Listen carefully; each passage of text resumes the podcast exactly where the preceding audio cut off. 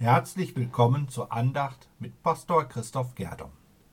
Es ging ein Sämann aus, um zu säen. Es ist früh am Morgen. Noch liegt ein wenig Feuchtigkeit in der Luft und auf dem Acker. Er geht über sein Feld, greift immer wieder in den Beutel an seiner Seite, nimmt eine volle Hand Samenkörner und wirft sie großzügig in weitem Bogen vor sich hin. Die Menschen, die aus der Stadt zu Jesus gekommen waren, können sich diese Szene gut vorstellen.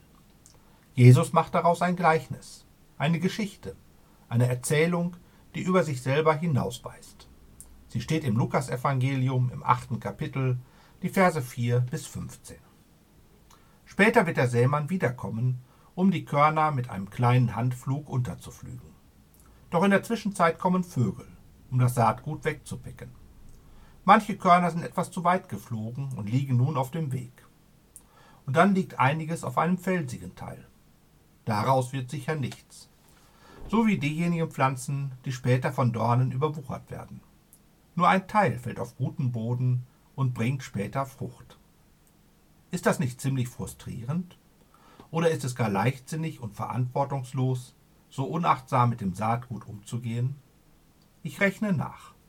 Wenn drei von vier Teilen verloren sind, dann bleibt vielleicht nur ein Teil von 25 Prozent, der Ertrag bringt. Aber, so steht es am Ende der Geschichte, der wiederum bringt hundertfach Frucht.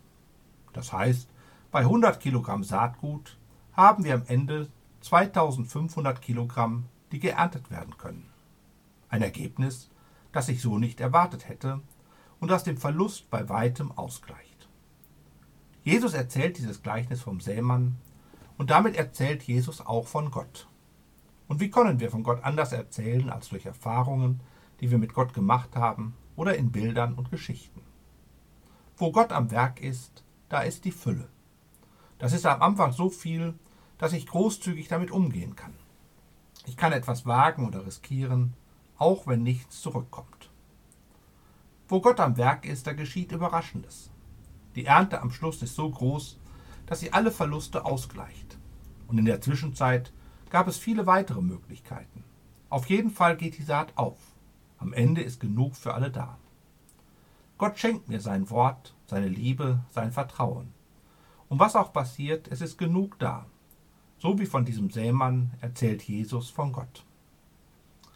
Aber was macht die Geschichte mit mir? Die Evangelien wechseln die Perspektive. Herüber zu mir. Was wäre, wenn ich der Boden wäre? Welche Beschaffenheit für Gott bringe ich mit? Welcher Boden bin ich? Der Weg, der Fels, die Dornen? Und was mache ich aus dem Vertrauen, das Gott mir schenkt? Schieben sich vielleicht von den Rändern die Dornen heran, Sorgen oder Sorglosigkeiten, die meinen Glauben überdecken?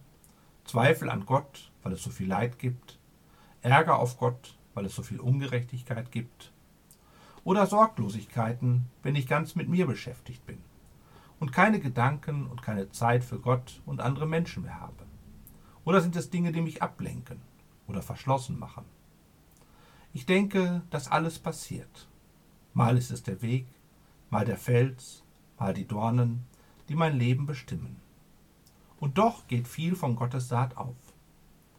Es ging ein Sämann aus, um zu säen. Es gibt viele Möglichkeiten, die Worte von Jesu zu verstehen und sie für mich zu verstehen, sie aufzunehmen in mein Leben. Eins aber ist ganz sicher, Gottes Wort bringt hundertfältig Frucht, in uns, mit uns und durch uns. Und genau das ist das Versprechen Gottes an mich. Gottes Saat geht auf. Amen.